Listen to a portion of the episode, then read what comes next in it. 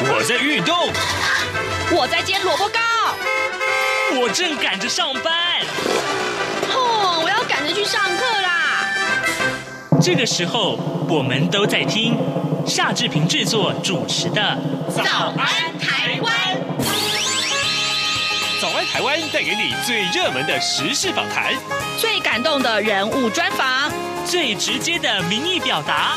对，让我们一起收听《早安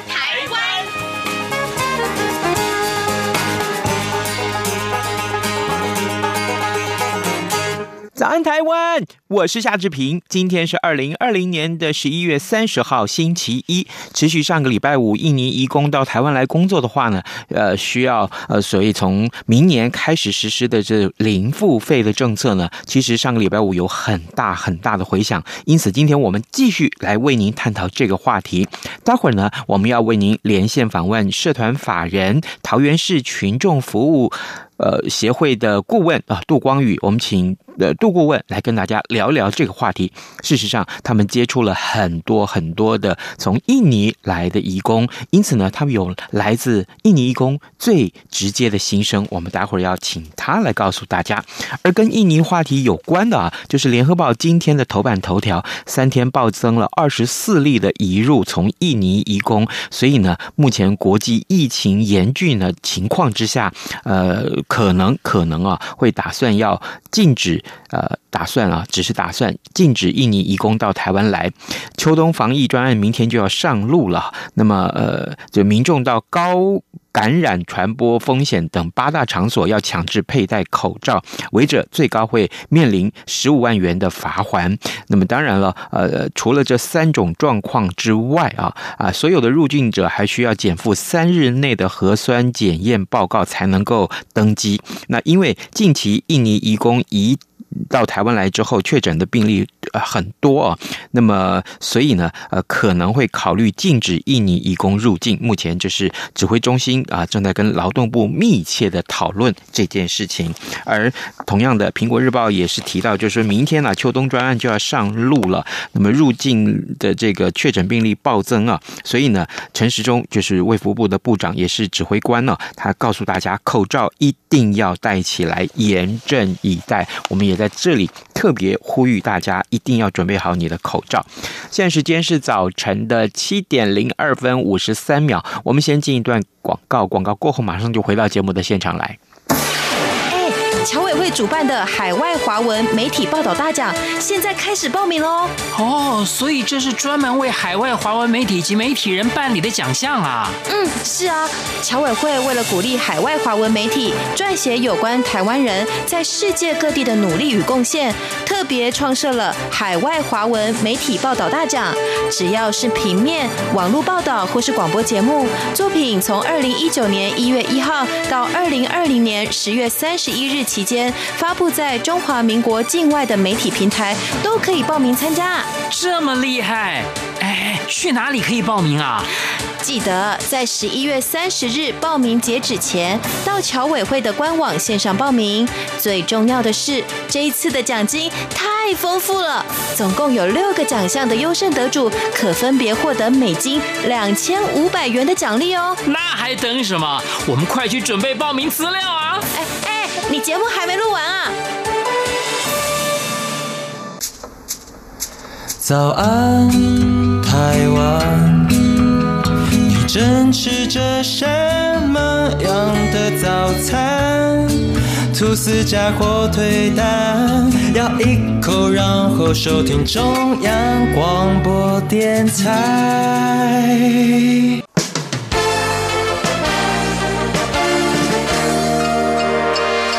早安，笔记本。这里是中央广播电台台湾之音，您所收听的节目是《早安台湾》，我是夏志平。各位听众，今天早上我们持续来探讨这样一个话题。呃，在上个礼拜五的时候呢，志平为您连线政治大学的程之约所长，我们讨论了一下有关于印尼政府他们宣布在明年开始啊，要海外的雇主负担原本由印尼看护工、渔工自己付出的出国机票啦、签证啊这些安。安置费用。事实上，这些费用还不在少数，夯不啷当加起来可能到七万块到十万块钱左右的新台币。当然了，这不管是对呃印尼的移工来讲，呃或者甚至于是对台湾的雇主来讲，这都是一个很重很重的负担。于是乎呢，到底该由谁来付这笔钱，成为一个争议，成为一个难题。今天早上呢，志平要为您连线社团法人桃园市群众服务协会的顾问杜光宇，我们请光宇哥来跟大家来聊一聊这个话题。而我们今天当然就是要从印尼移工的角度来告诉大家，其实他们的工作很辛苦啊。哎，顾问您早。哎，早。是，谢谢顾问一早接受我们的访问。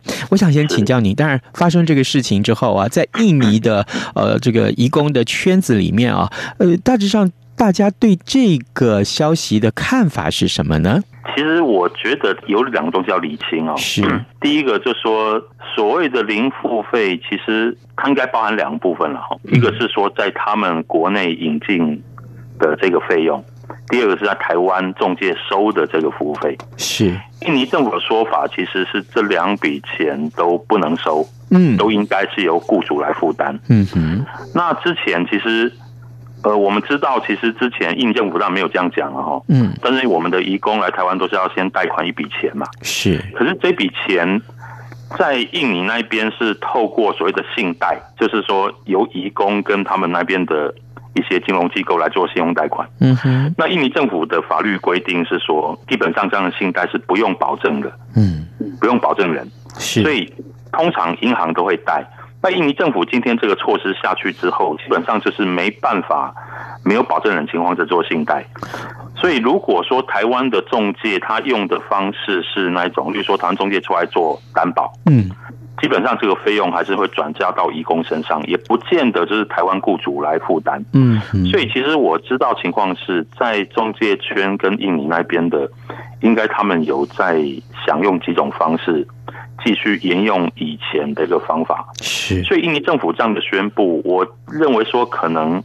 到底明年能不能真的实行？其实我觉得在执行面还是有很多变数啊。嗯，对，嗯哼，执行面这是比较大的问题。嗯哼，第二个第二个事情是说，其实我认为大家应该有个观念哈，不管说他引进的费用是怎么样，事实上过来这边是移工来负责负担这个服务费。嗯，我我们若从法律观点来说，基本上中介跟雇主的关系应该是到他引进媒合成功之后。他剩下的关系应该是中介跟移工的关系，因为付钱不是雇主。对，所以，所以我我认为说第二个层面这个是比较有趣啊，就是说这个服务费如果不是雇主负担，本来中介就应该为移工来服务。嗯，那为什么现在还是由好像？中介在帮帮雇主服务一样，我觉得这个是雇主在这个阶段应该去想一下这个问题。嗯，我认为这两个问题要先理清。对，是。可是，一般的雇主当然会想说啊，我就已经花钱请移工了呀，那我现在还要再帮他付这些所谓的啊安置费之类，而且一付要付。十万块钱，最多可能到十万块钱。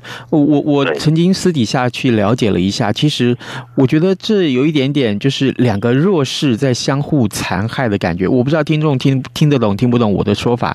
我的意思是说，很多家里面需要呃这个看护工的呃，不管哪一个家庭啊，他失能的这些长者啊，老爷爷老奶奶，事实上他们呢家庭的这个经济状况可能也不是很好。那现在假定说在家。加上这一笔费用的话，哇，第一个他们要请得起这样子的义工嘛？这是一个问题。另外一个，如果说真的这个政策开始实施了，那义工就没有办法到台湾来喽，因为呢，这事情也许没有办法获得一个圆满的解决嘛。那谁来照顾这些长者呢？这恐怕是面临到另外一个更重要的问题了。对对。呃，我我觉得第一个问题这么说好了哈，是基本上这个十万，我认为是包含了中介所抽的利益。嗯，那之前我们其实就有在讨论，为什么这个中介会抽这么多的钱？嗯，哦，这是一个问题。所以事实上这个。政策下去是不是真的要负担到十万？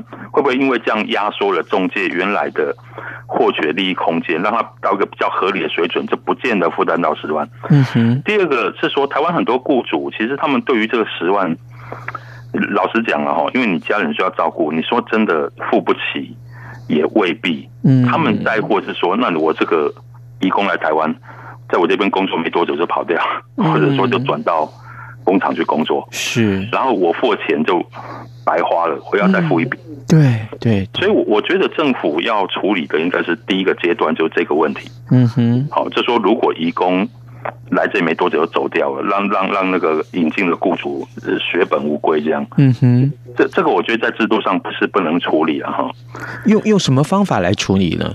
比如说，呃，这个呃，有没有办法像分期付款喽？呃，或者说，呃，真正这个后面的救济制度是要由谁来补救呢？这个好像法律上还没有规范嘛。没有规范，其实我觉得有很多种方式啊。当然我，我我异想天开一点啊，我可以一个方式，例如说，是你可以让这些这些移工就变成是好像变中介公司来负担。嗯哼，那中介公司不是一次收十万，他可能跟你按月收。哦，那如果说移工转走了，哦，例如说他把那十万摊在，例如以三年来说嘛，三十六个月，嗯，摊在每个月来收的话，嗯，那移工如果做三个月就离开了，那这样雇主就不会损失那么多，他只是先付了三个月的，例如说十十万三十六个月就三千块嘛，对，他只是先付了九千块这样。哦，哎，对呀、啊，对，那这样的方式，其实我觉得台湾的中介有问题是我们很多是中小型的中介，嗯，其实他们本身的风险的负担能力就不强。嗯，那如果说我们透过一些制度，让一些中大型的中介可以在市场上比较有这样的能力的话，嗯，我认为其实可以解决这个问题。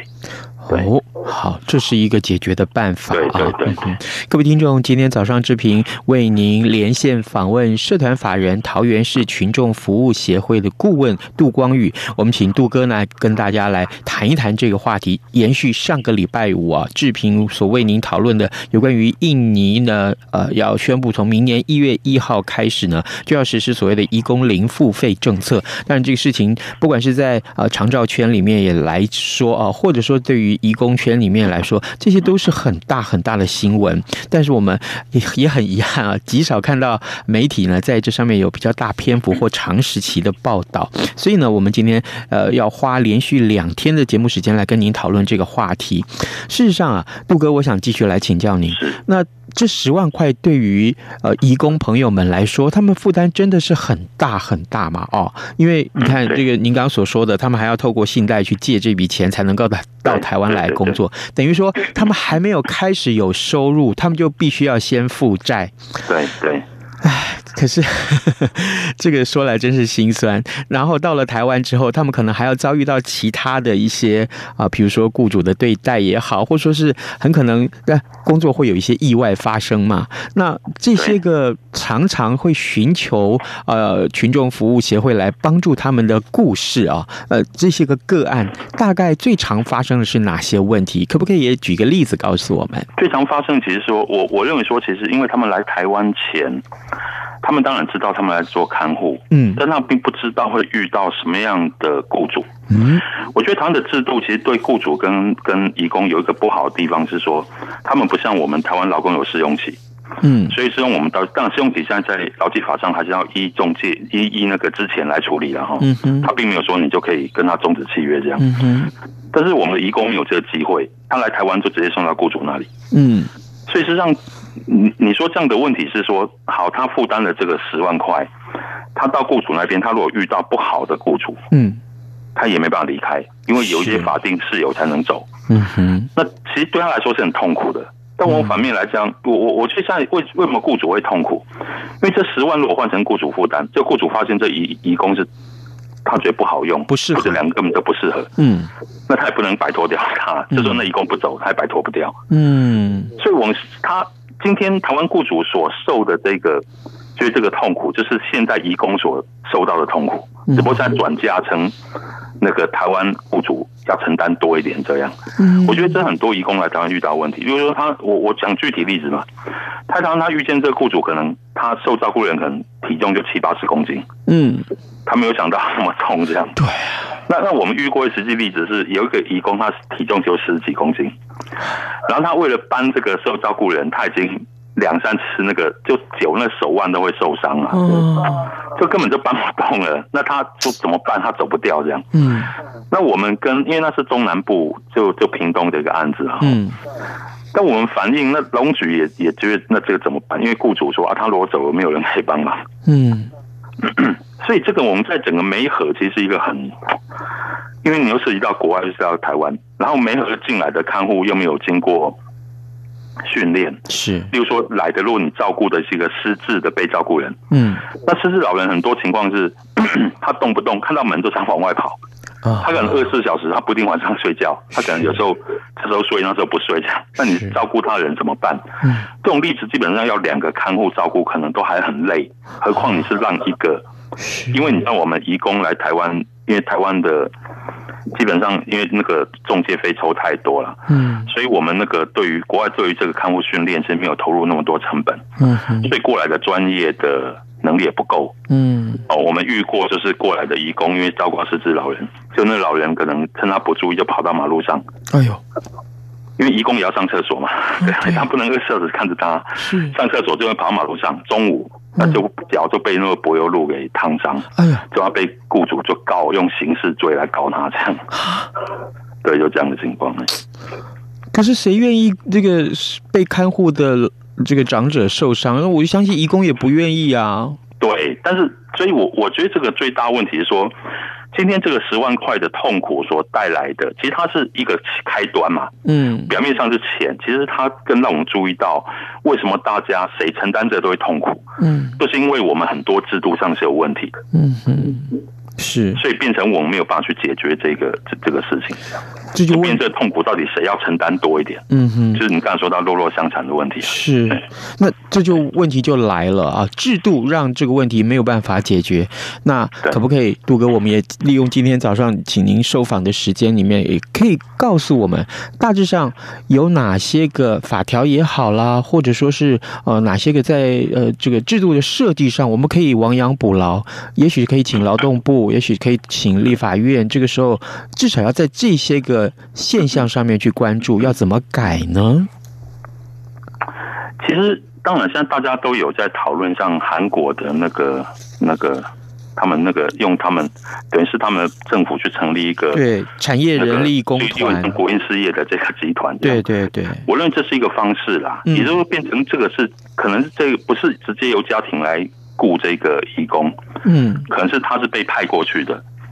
那派过去，如果你不适合。你事实上你就可以换，嗯哼，那那就再配合我刚才所讲的，事实上你你前面你几你雇几个月你就负担多少钱嘛，嗯，就这个样。子，是。就把成本摊在那十万块摊在他每个月负担的钱里面，嗯哼，我认为如果去用这样的方式，其实也不是说不能做啦，嗯，但只是说它是一个比较大的变革。嗯，那因为毕竟我不是公部门的，我也不知道。因为劳发署是那么多年来，其实好像没有去推任何比较。对，我我严格说起来了哈，因为最近我跟一些朋友在聊，其实我觉得这是一个好机会，让他们的雇主知道说，其实我们之前在使用这些看护义工是有很大的问题。嗯，就我我一个很常理的观念来讲啊，为什么送到安养院的钱反而会比在家里雇？看护的钱来的更高，我说义工啊，嗯，这本身就不合理嘛。是，对，那那人家二十四小时，然后你我们曾经换算过嘛，嗯，你一个月给他一万七，实际上算起来每个小时才几十块而已，这是很荒谬的事情。对，所以实际上我觉得趁着机会让当雇主知道说，其实我们没办法再这样继续廉价的使用这样的看护义工下去。嗯哼，因为我们已经被一些。国际的一些，不管其他国家，像美国最近公布我们那个那个渔工的那个问题，是哦，对我我认为我已经被盯上了，所以实际上台湾雇主慢慢也要知道，他们要开始承担更多责任。嗯，只是说政府在这个过程里，他应该去扮演这个，不管是引领。这个政策方向，好，导正这个观念，跟提出一些制度性解决。我认为政府要提出更多的方法出来。嗯嗯，对，比如说像呃呃，陈老师也给我们一些建议，就是说刚刚呃也是顾问你所提到的成立产业人力工团，当然可能会拨一笔这个。呃，政府的预算啊，从这个呃总预算里面拨一点点经费出来，就是说遇到像这一类的话题的话，由政府的这个呃编列的预算来支付啊，比如说好十万块，就是我们刚刚所说的这个移工的这个免付费政策衍生出来这些安置费用。啊，那现在一共要来，对不对？好，既然雇主出不起钱，那我们就由政府所编列的预算来支付。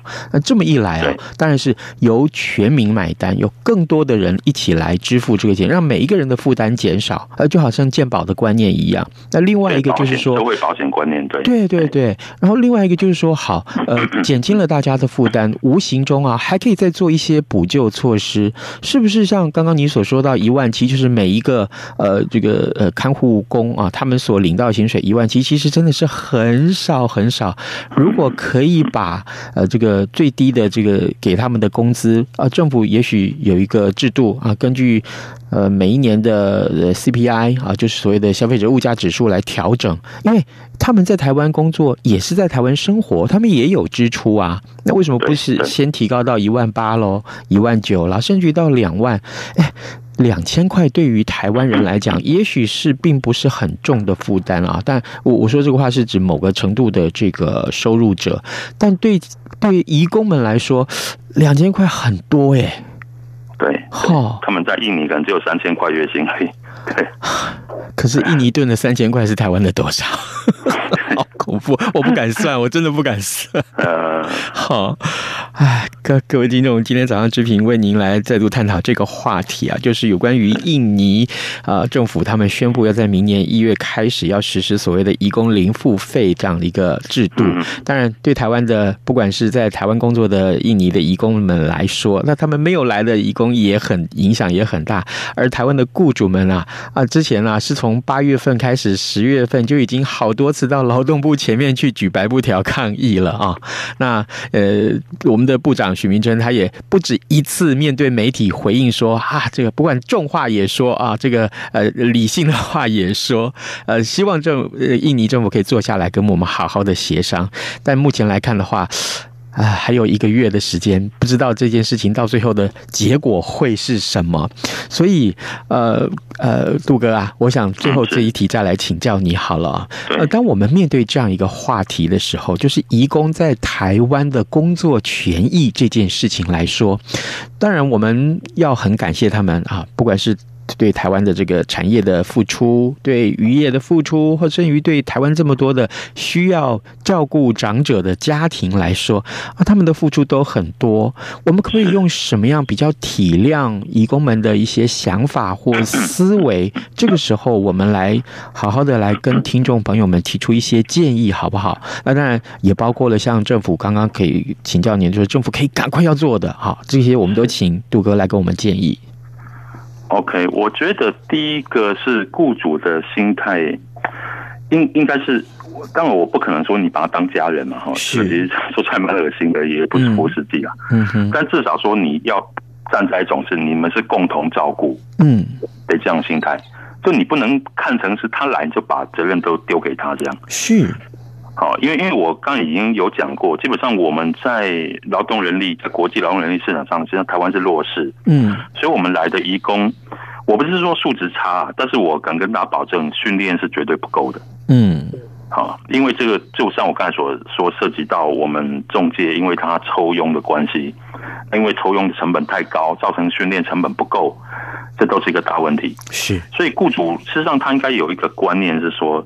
甚至你可能，我我举例嘛，哈，像我们移工来谈，但我们台湾有些外国人，嗯，他们用的看护的情况就比较好，嗯，他们那个观念就是他们不会让，他们有一种观念是，例如说看护可能几点他就这样，那你不用再照顾了，你就休息。哦，对，我我认为这个是一个，就是你就是说台湾人对于看护，因为以前太容易、太方便使用，所以有点超前使用，是。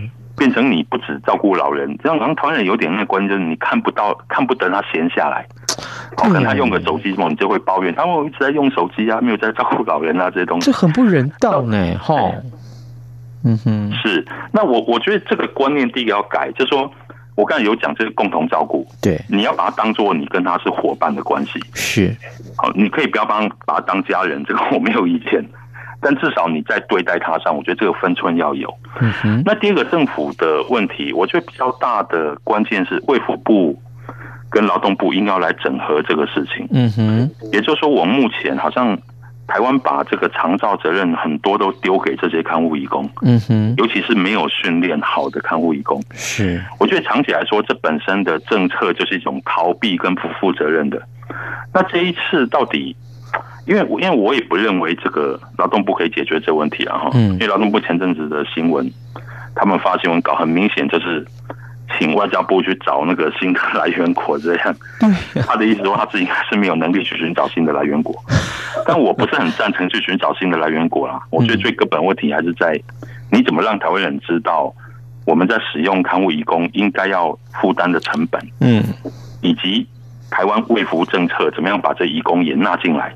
嗯，来做出个比较好的一个政策建议，这样我觉得是这样。哎、嗯，好的，各位听众，今天早上之平为您连线访问社团法人桃园市群众服务协会的顾问杜光宇杜顾问，我们请杜哥呢跟大家来分享这样的话题。顺带也提一下啊，呃，群众服务协会其实长期以来一直在服务呃移工们啊、呃，不管是投诉什么样的问题，或者是他们的权益需要照顾哈，是一些呃法律上的疑这个疑虑啊，其实呃服务协会。都提供了很多很多的帮助，我们也利用这个时候跟杜哥说一声，呃，协会的成员们辛苦了，辛苦了，谢谢，嗯哼，谢谢，好，也谢谢杜哥今天早上接受访问喽，好，好拜拜。谢谢，OK，拜拜。各位听众朋友，央广 RTI 正在进行意见调查，我们每一季都会准备特别的小礼物，抽签赠送给参加的听友，您可以上 RTI 官网。Triple W 点 R T I 点 O R G 点 T W 填写问卷，或是现在就拿起纸笔，把以下四题的答案写下来寄给我们。准备好了吗？第一题，您使用什么平台收听或收看央广的节目？第二题，您最喜欢的央广华语节目是哪些？最多可以写三个。第三题。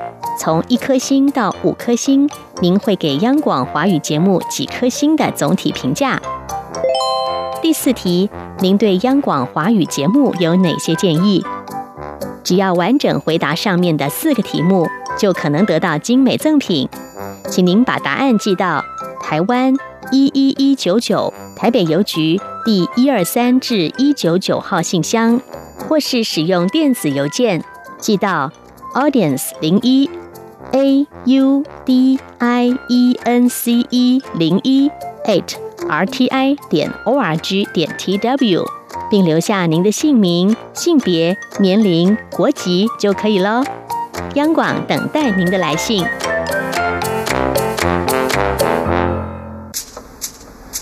早安，台湾，你正吃着什么么样的早餐？